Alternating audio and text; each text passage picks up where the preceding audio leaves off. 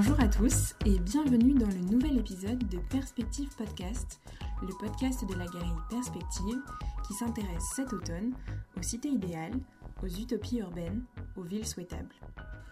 Quelle est la place de ces visions idéalisées dans nos défis urbains contemporains?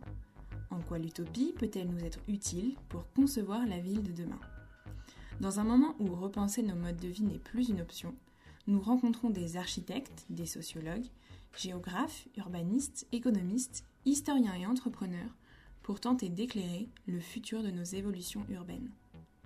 Soutenu par l'entreprise d'aménagement d'espace Perspective Habiter le Beau, ce podcast fait écho à l'exposition La Cité, Utopie urbaine contemporaine, présentée à la galerie Perspective dans le 7e arrondissement de Paris.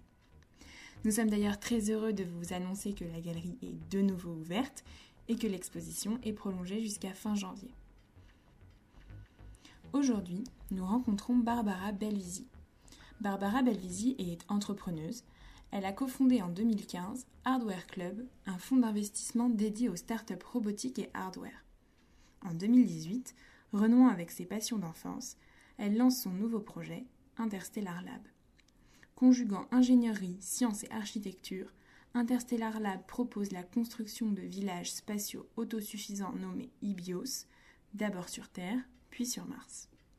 L'équipe d'Interstellar Lab compte aujourd'hui 15 personnes entre Paris et Los Angeles et collabore avec différents experts de l'aérospatiale, notamment la NASA. C'est dès 2021 que sera implanté le premier village dans le désert de Mojave, en Californie. Lors de notre rencontre, Barbara Belvisi nous a présenté plus précisément les villages IBIOS. Nous avons ainsi évoqué ce que cet innovant projet urbain questionne quant à nos modes de vie et de consommation actuels. Nous avons abordé les solutions très concrètes que la technologie et l'innovation spatiale peuvent apporter à nos problématiques environnementales sur Terre, mais aussi l'importance de pouvoir, malgré tout, se projeter de manière positive dans le futur.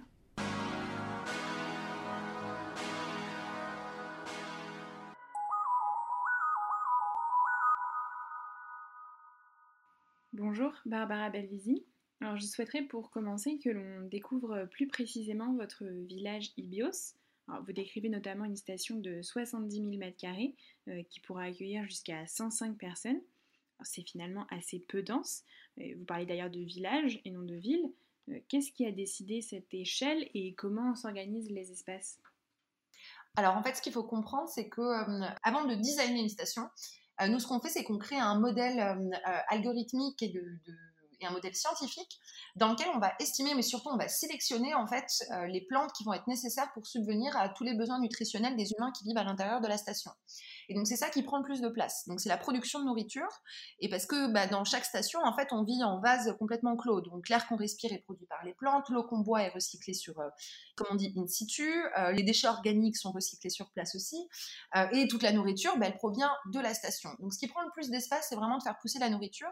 Et donc c'est comme ça qu'on définit l'échelle en fait. C'est par c'est le nombre de personnes va définir l'espace agricole, même si on est sur des systèmes dits d'aéroponie donc qui sont beaucoup, beaucoup moins consommateurs d'espace que l'agriculture traditionnelle, on a quand même besoin de cet espace et de construire ces dômes. Donc en fait, l'échelle est vraiment définie euh, par, euh, le, par le nombre de personnes, donc par la taille du, système de production de nourriture. et ensuite, les systèmes de traitement d'eau et traitement des déchets organiques sont largement plus petits, donc ont très peu d'influence sur la taille de la station. et puis ensuite, c'est l'habitat. Alors l'habitat, nous, on veut faire quand même des espaces où chacun a sa chambre et peut vivre peut vivre euh, dans, un, contexte agréable. Donc c'est vrai qu'on va pas être sur des euh, lits superposés comme on peut voir euh, dans des stations, dans d'autres analogues martiens ou lunaires. on va essayer quand même de donner un, minimum de confort aux, participants. on comprend que c'est un équilibre assez précis que vous avez mis en place. Est-ce voué à rester ainsi ou souhaitez-vous pouvoir augmenter le nombre d'habitants et donc la taille des stations à l'avenir? En fait, ce qu'il faut comprendre, c'est que une station, elle est construite en combinant différents modules. Donc un module, on les appelle les fleurs parce qu'ils ressemblent à des fleurs, un module est composé de 4 à 5 dômes et il permet de subvenir aux besoins et de faire vivre un groupe entre 5 et 10 personnes. Euh, et donc grosso modo, ces fleurs, ces modules, donc on a une unité qui est destinée à l'habitat, et on a ensuite trois à quatre dômes qui sont destinés à la production de nourriture, à un jardin euh, subtropical pour la production des fruits, ensuite au traitement de l'eau et au traitement des déchets. Et donc en fait, quand on construit une station, bah, on met d'abord un module, ensuite on ajoute un tunnel, on vient plugger un autre module, on ajoute un autre tunnel, on vient plugger un autre module. Donc qu'est-ce que ça veut dire? Ça veut dire qu'en fait, une station, elle peut être designée pour cinq personnes, comme elle pourrait être designée dans le futur pour 1000 personnes, parce que pour nous, c'est juste d'ajouter des modules à d'autres modules. Donc en fait, c'est comme ça qu'on arrive à construire une station. Bien sûr, il y a toute la problématique, c'est pour ça que moi je les appelle encore village et pas ville, parce que comme on est sur une construction qui est modulaire, avec ce système-là d'atteindre la taille d'une ville, c'est assez, il y a différentes problématiques sur lesquelles il va falloir se poser des questions, euh, sur l'organisation de quartier, ce genre de choses, etc. Pour l'instant, on n'y est pas du tout. On est vraiment sur un mode de, on va dire, de, petits villages qui se combinent avec des modules. Dans le futur, mais je pense que ce ne sera pas avant 5 à 10 ans, euh, on, on commencera à réfléchir à comment utiliser nos modules pour construire des villes par rapport à l'organisation au sein des villages, euh, vous expliquez que le public destiné à y habiter est divers à la fois des scientifiques, des chercheurs, des astronautes, mais aussi le grand public, des enfants. Euh, comment va s'organiser la vie sociale, la vie quotidienne? Euh, Est-ce que ces différents publics seront-ils euh, amenés à se rencontrer? Y aura-t-il une forme de hiérarchie Un ou une capitaine de la station Un ou une mère du village? Alors, dans chaque station, en fait, il y aura des, ce qu'on appelle des missions, en, anglais mission operator. Donc, on a des responsables de mission. Donc, ce qu'il faut comprendre aussi, c'est que les stations, donc, en fait, vous ne pouvez pas y rester euh, une année complète. C'est pas, euh, pas comme un, habitat permanent. Euh, c'est vraiment, on y va pour faire une mission. Donc, vous venez pendant une semaine, parfois deux, parfois trois. Ça va dépendre des missions qu'on va, qu'on va proposer. Et vous êtes dans la station avec à la fois, ça sera des astronautes, des scientifiques et un responsable de la mission. Et à ce moment-là, bah, quand vous venez et quand vous êtes grand public, bah, en fait, vous avez vous participez à l'activité de la station, donc à vérifier que les niveaux d'oxygène, de CO2, etc. sont sont bien sûr respectés. Alors, il y a des superviseurs, hein, on ne vous donne pas la responsabilité de tout ça, mais en tout cas, on vous laisse la possibilité de l'apprendre et de travailler justement avec ces scientifiques et ces astronautes qui, eux, ont l'habitude de ces systèmes-là. et ensuite, il y, a, cette notion de participer à la vie de la mission euh, et de s'assurer que tout se passe bien. Euh, typiquement, euh, on n'a pas encore défini tout le programme, mais ça sera des programmes qui vont être avec un focus parfois qui sera plus sur la production de nourriture, donc des expérimentations qui seront faites sur les plantes, une autre mission qui sera plus sur l'apprentissage et la découverte de l'environnement extérieur à la station. Donc là où pour le coup, il y aura des sorties avec des rovers, avec des, des choses comme ça, un petit peu comme si on était sur notre planète. Une autre mission qui sera tournée beaucoup plus autour de l'exploration spatiale, la découverte de nouvelles planètes et donc avec des astrophysiciens qui viendront aider. Donc, ce sera une semaine complètement immersif, un, petit peu comme si c'était le Martien sur Terre, comme si on était euh, dans Avatar et qu'on allait dans une autre planète. Et pour le coup, vous faites partie de l'équipe. Ah, on voit que vous proposez euh, toute une palette de métiers qui correspondent à la vie dans l'espace, mais on sait aussi que cette vie dans l'espace, elle est faite de règles très strictes, de beaucoup de protocoles. Euh, pensez-vous que malgré cela, on pourra cultiver sur Mars ou dans les villages bios la diversité à la fois d'opinion, de comportement, d'activité, d'apparence, etc., euh, que nous avons aujourd'hui sur Terre? Bah, C'est primordial. En fait, pour moi, il n'y a aucun... y a, je vois pas, pas l'intérêt d'aller sur Mars si on ne cultive pas justement ce qui fait la richesse de l'humanité et la richesse de la vie aussi qui est la diversité. Donc la diversité d'opinions, de comportements, d'activités, d'apparence pour l'être humain et la biodiversité pour tout, ce qui, pour tout ce qui est de la vie. Pour moi, ça n'a de sens d'aller sur Mars que si on cultive et qu'on apporte, qu'on apporte ça justement. Et pour ce, qui, est des protocoles et des règles strictes, effectivement, il y a un certain nombre de protocoles à respecter parce qu'on parle de, survie dans l'espace. Enfin, faut vivre dans l'espace. C'est pas un environnement facile. Et du coup, il y a un ensemble de règles à respecter. Mais ce qui est intéressant, et nous, c'est ce qu'on fait, c'est comment, typiquement, l'intelligence artificielle et les softwares peuvent nous aider à minimiser euh, tous ces protocoles que l'humain doit respecter. Et donc, en fait, comment est-ce qu'on va déléguer quelque part aux machines un ensemble de choses que, du coup, bah, l'homme n'aura plus besoin de le faire? Et ça, c'est une des grosses problématiques qu'il y a aujourd'hui, euh, notamment dans la Station spatiale internationale. C'est qu'à l'époque, quand elle a été designée et construite, la maturité des intelligences artificielles et des softwares n'était pas là pour permettre une autonomie de la station. Donc les astronautes, quand ils vont dans la Station spatiale internationale, passent leur temps à réparer, à respecter les protocoles, à, voilà. Et, donc, euh, c'est 70%, c'est de la maintenance, en fait, qu'ils vont faire dans la station spatiale. Et, là, du coup, on est sur autre chose. Si on arrive à déléguer une partie aux machines, et ben l'homme aura plus de temps pour s'occuper bah, des, choses qui, qui font sa richesse, sa diversité, de, de, travailler sur différentes activités, sur différentes choses, de se libérer. Et c'est pour ça que c'est important d'autonomiser les stations. Ces stations, ces villages IBIOS, ils sont donc euh, organisés euh, avec des dômes en forme de fleurs.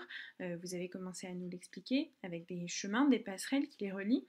Est-ce qu'il y a d'autres raisons à cette forme particulière de fleurs?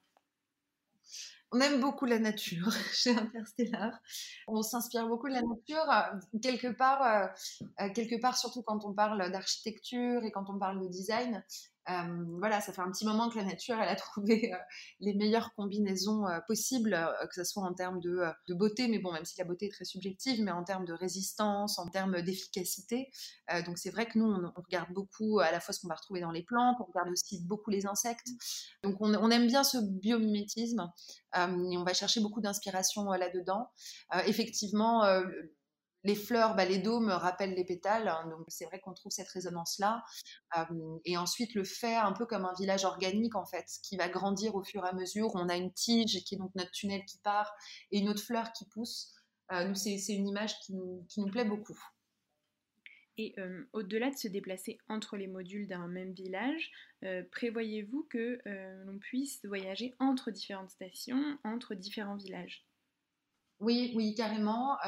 Aujourd'hui, on n'a pas encore travaillé sur là-dessus, mais, mais oui, il y aura des interactions entre les différents villages.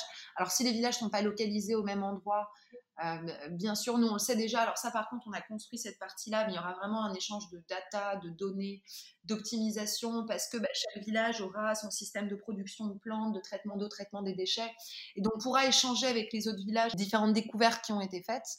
Et ensuite, si les villages seront proches l'un de l'autre, euh, une des idées qu'on avait eues, mais pour l'instant on n'y est pas du tout, hein, mais c'est effectivement de relier les villages euh, l'un à l'autre par un système d'hyperloop ou alors par un système de, transport de fusée. Mais là on, est, là, on est un petit peu dans le futur, mais, euh, mais, mais pas tant que ça. Hein, quand on regarde l'hyperloop et quand on regarde ce que, ce que veut faire SpaceX avec, avec Starship dans un horizon de 5 à 6 ans, vous verrez que dans pas longtemps on, parlera de, de, de voyage entre, entre villages via une fusée.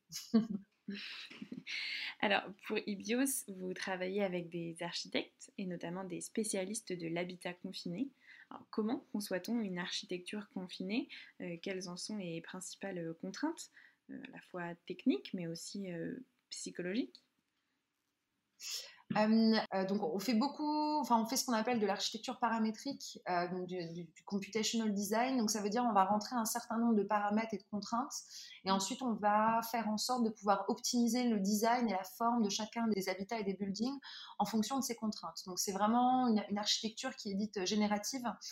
certains disent que c'est une architecture qui se base sur un système d'intelligence artificielle et de calcul mathématique. Alors oui, c'est vrai, mais il y a, nous, ce qu'on ajoute aussi par rapport à ça, c'est effectivement euh, ces contraintes de, psychologiques en fait, de vivre à l'intérieur d'un lieu, d'un lieu fermé. Et pour nous, la manière principale de résoudre ces problématiques de lieux fermés, c'est de recréer des espaces où l'homme connecte avec la nature. Euh, je pense que c'est ce qu'on a vu aussi avec la crise qu'on traverse euh, aujourd'hui, c'est que plus l'homme est déconnecté de la nature, plus il est perdu. Alors plus l'homme est déconnecté des êtres humains, plus il est perdu. Et plus il est déconnecté de la nature, euh, moins ça va. Donc, donc nous, on, crée ces espaces qui sont effectivement confinés, mais on leur donne à la fois une respiration parce que c'est grand, c'est volumineux, etc. et aussi parce qu'on y met énormément, énormément de plantes et de nature. Vous nous avez dit que pour le moment, le temps passé dans les villages serait au maximum de 6 mois. Euh, mais à long terme, quelle serait euh, la temporalité que vous souhaitez pour les villages IBIOS euh, Pourra-t-on y rester une vie entière, par exemple? Oui, complètement. Complètement. Aujourd'hui, on ne veut pas les positionner comme des, comme des villages de, résidence et de vie permanente, plus comme des lieux d'expérience et d'expérimentation. Euh, au fur et à mesure que la technologie sera stabilisée, euh, notamment que les outils euh, logiciels qui vont permettre une complète autonomie de la station seront stabilisés, à ce moment-là, on sera, sera disposé à donner accès à tous à, la technologie et au système et à, chacun d'entre nous de pouvoir quelque part construire son village pour pouvoir vivre de manière permanente à, à l'intérieur de ces dômes, ou en tout cas d'utiliser les technologies des dômes pour pouvoir vivre en autonomie et, pouvoir faire pousser sa nourriture en local. Euh, c'est une solution qu'on envisage comme, pérenne et qui va s'inscrire dans la durée et dans le futur. c'est pas uniquement pour nous aider à transitionner, c'est vraiment on veut offrir les systèmes pour permettre à chacun de vivre de manière régénérative sur Terre. Alors justement, par rapport à ces questions de systèmes euh, régénérateurs, le thème que l'on aborde aujourd'hui euh, avec notre programmation, c'est celui de l'utopie urbaine, et plus précisément l'utopie urbaine contemporaine. Et on sait que l'utopie traduit souvent une critique d'un système ou de modèles en place. Et on comprend que si votre projet IBIOS cherche à permettre la vie euh, et l'exploration de Mars, il tend également à répondre aux enjeux climatiques que nous traversons actuellement sur Terre. Est-ce que vous pouvez nous expliquer euh, plus précisément ce lien que vous faites entre l'exploration de Mars et la survie sur Terre?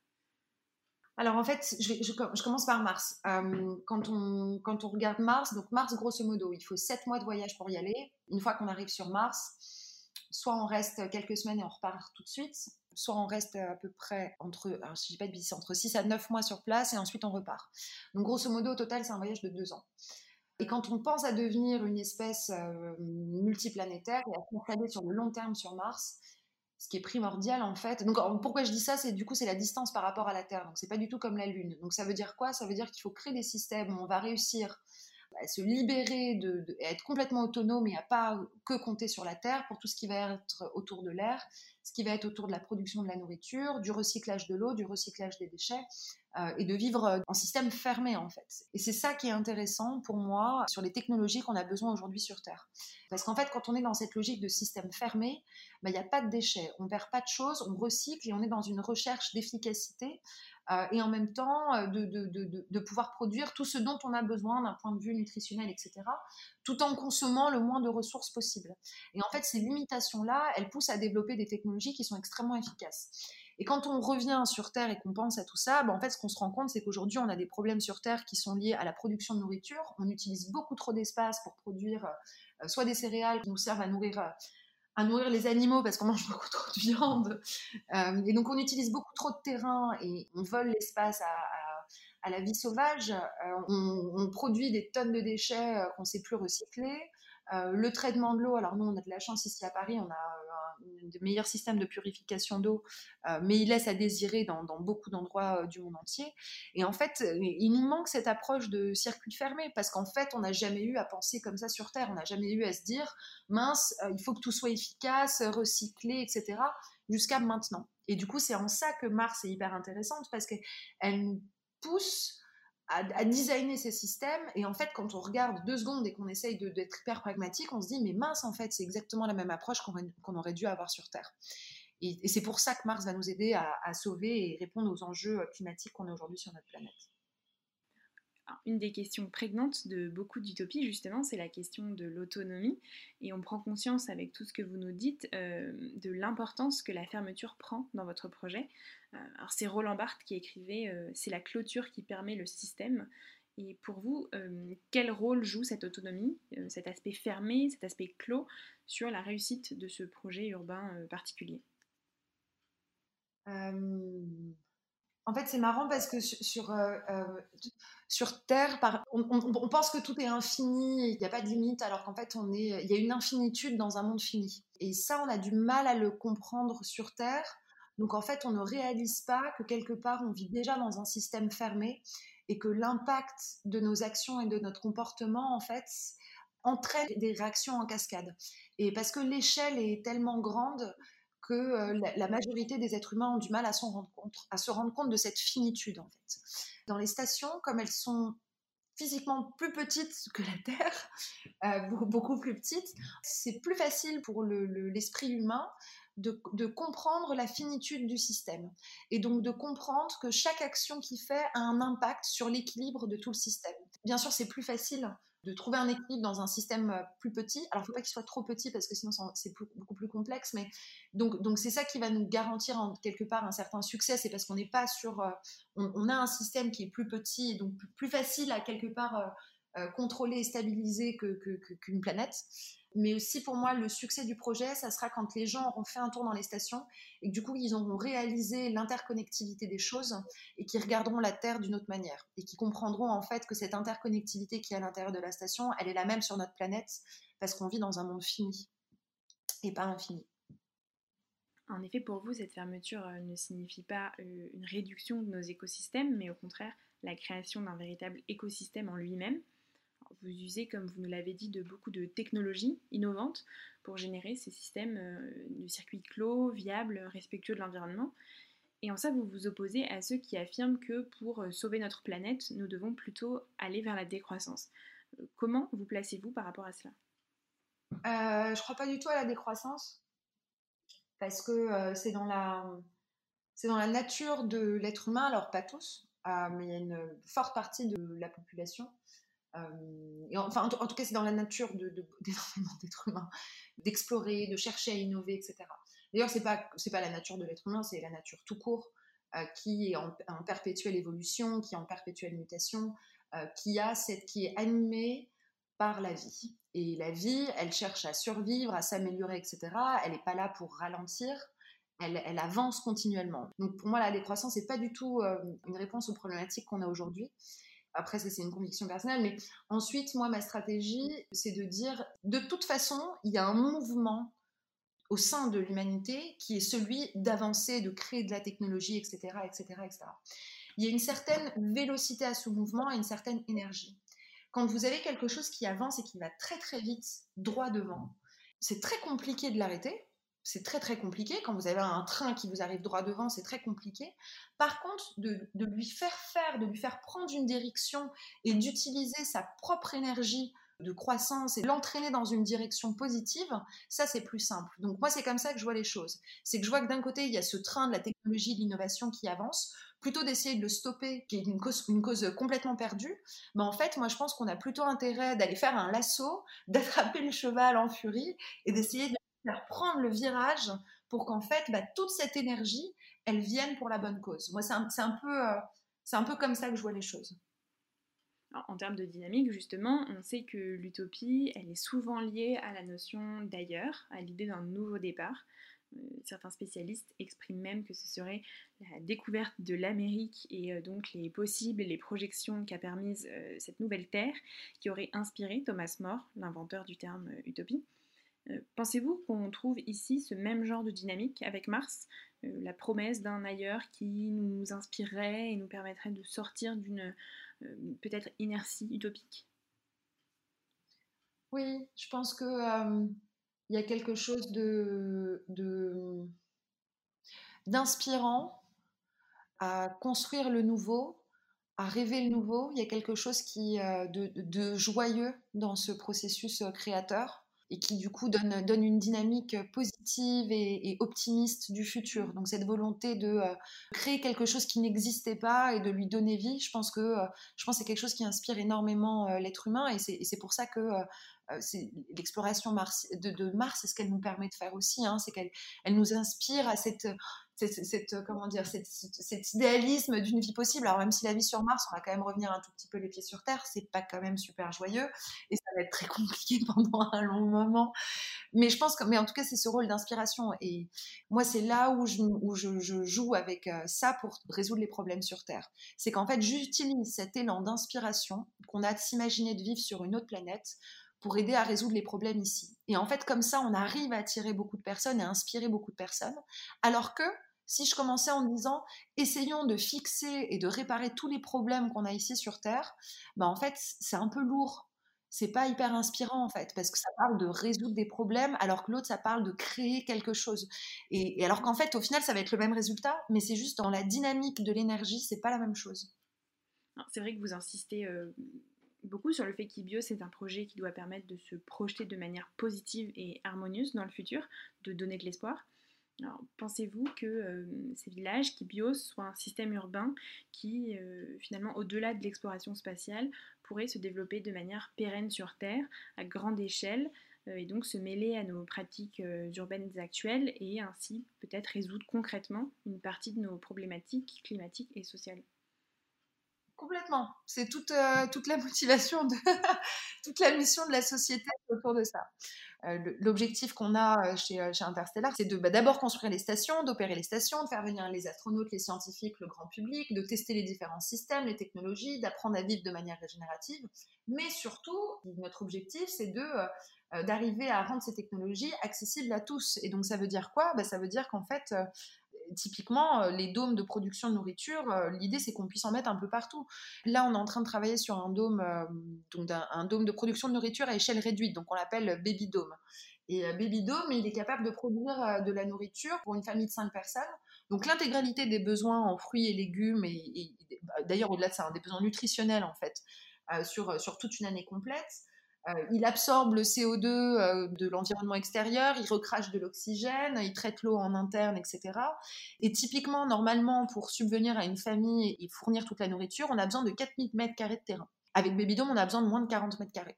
Donc typiquement quand on voit ça, on se dit ok bah là on est en train de d'apporter une solution. Clairement on a besoin quoi. Si on pouvait nourrir un ensemble de énormément de familles avec ces systèmes de production de nourriture et les implémenter un peu partout, on pourrait redonner énormément de énormément de terrain à la vie sauvage et c'est ce dont on a besoin aujourd'hui. Donc donc oui oui oui c'est dans notre roadmap et c'est ce qu'on va faire et, et j'espère plutôt que ce qui était initialement prévu en fait.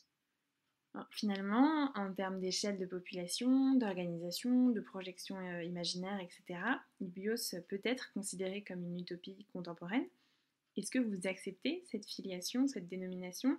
Est-ce que vous considérez Ibios telle une forme d'utopie très prochainement réalisée? Oui. Euh, euh, ok.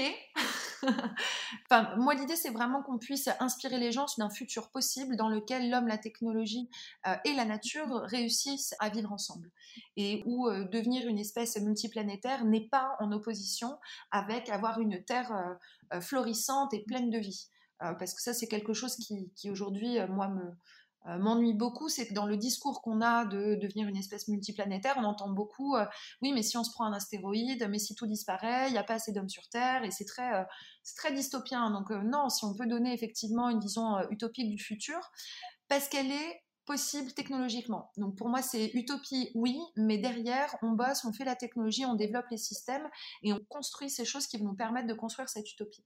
Là-dedans, ouais, euh, le, dernière chose que je vais ajouter là-dessus, c'est que euh, il y a quelque chose sur lequel je rentre pas aujourd'hui, qui est vraiment euh, la notion de la, vie en communauté à l'intérieur. Qu'est-ce que c'est le gouvernement, les religions, les croyances, etc. Parce que c'est pas notre métier à nous, en tout cas pas maintenant. nous, notre métier, c'est de vraiment faire les technologies, les systèmes et de créer le cadre qui va permettre à l'homme de, de s'épanouir. Donc, il y a un gros, gros, gros travail technologique à faire. Euh, et ensuite, on pourra parler du socio-économique, du psychologique euh, et, de, toutes ces choses-là aussi qui font, qui font partie des utopies euh, de demain.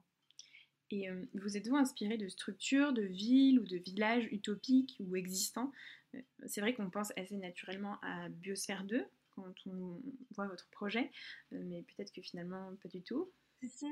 en fait, la première source d'inspiration, c'est Walt Disney et Epcot, mais pas Epcot tel qu'il existe aujourd'hui, Epcot tel que Walt Disney l'avait euh, visualisé, donc qui est euh, Experimental Prototype for Community of Tomorrow, qui était une euh, ville d'expérimentation très technologique. C'était l'utopie de la ville du futur dans laquelle tout était interconnecté, où la technologie était utilisée à bon escient, où on avait des systèmes efficaces, avec euh, protecteurs de la nature, soucieux de l'environnement, et on recrée des villes nouvelles. Et, euh, malheureusement, euh, Walt Disney est, décédé, il n'a pas mis en place ce projet. Et, mais c'était cette vision, pour moi, elle est absolument elle était absolument extraordinaire. Et c'est aussi en fait cette vision-là qu'on avait retrouvée dans la World Fair dans les années 60, qui a inspiré mais énormément euh, d'entrepreneurs euh, de la génération de, euh, Steve Jobs. Donc, et donc c'était de proposer cette vision d'un futur possible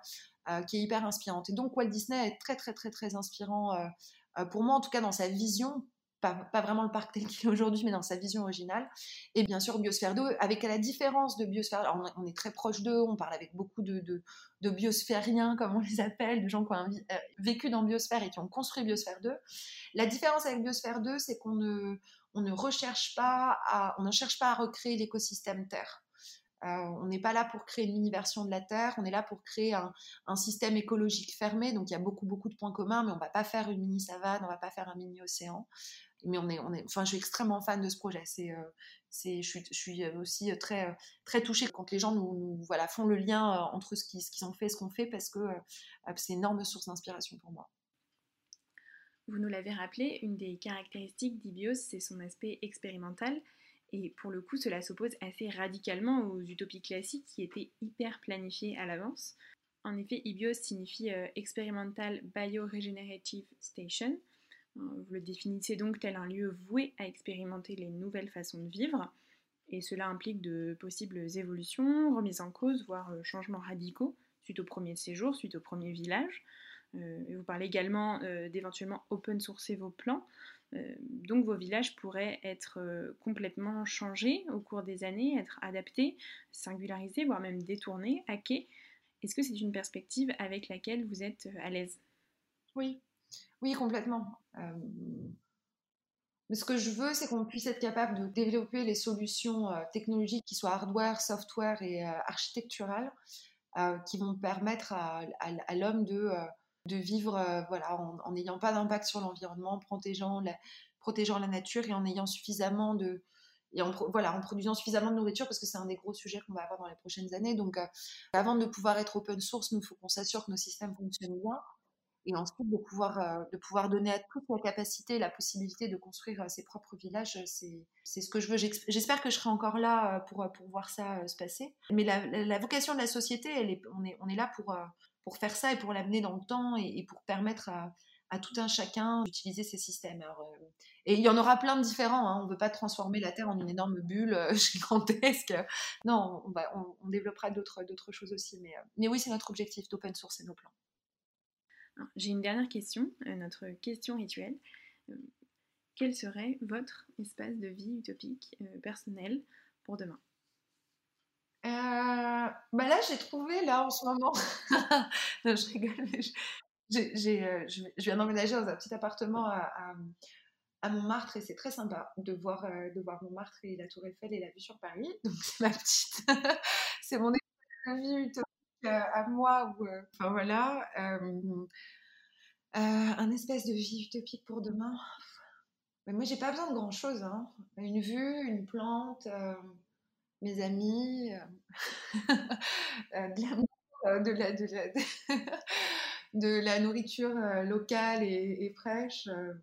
Non, mais je pense, je pense que euh, si j'ai si j'ai quelque chose à un conseil ou quelque chose à donner à, chacun je sais pas. Je pense qu'on n'a pas le temps de s'embêter avec des choses qui nous polluent et qui nous rendent pas heureux. Donc je pense que construire son espace de vie c'est aussi c'est à la fois physiquement de trouver des lieux un lieu dans lequel on, aime vivre et passer du temps avec les gens qu'on aime mais c'est surtout s'entourer de personnes qu'on aime et de passer du bon temps. Je pense que si chacun apprenait à dire non aux choses qui, ne vont plus et, qui, leur font du mal ne, et de, vivre que dans, en cherchant le, bonheur et la bienveillance autour de soi, je pense que le monde serait bien meilleur. Donc c'est ça mon espace de vie utopique du demain, c'est un monde dans lequel euh, la bienveillance euh, fait loi.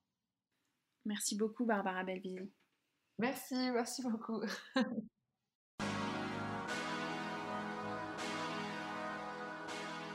Vous venez d'écouter un nouvel épisode de Perspective Podcast. Nous espérons que vous avez apprécié ce moment d'échange autour des utopies urbaines contemporaines. Si c'est le cas, n'hésitez pas à vous abonner et à nous soutenir avec 5 étoiles sur votre application de podcast. Vous pouvez également suivre toute l'actualité du podcast et de la galerie en suivant notre compte Instagram Perspective Galerie. Vous pouvez également nous contacter par mail à propos de cet épisode ou à propos d'un autre projet à l'adresse galerie at Toutes les références citées ainsi que les informations pratiques pour venir visiter notre exposition sont à retrouver dans la description de ce podcast. Merci de votre écoute, chères auditrices et auditeurs, et rendez-vous dès la semaine prochaine pour un nouvel épisode de Perspective Podcast.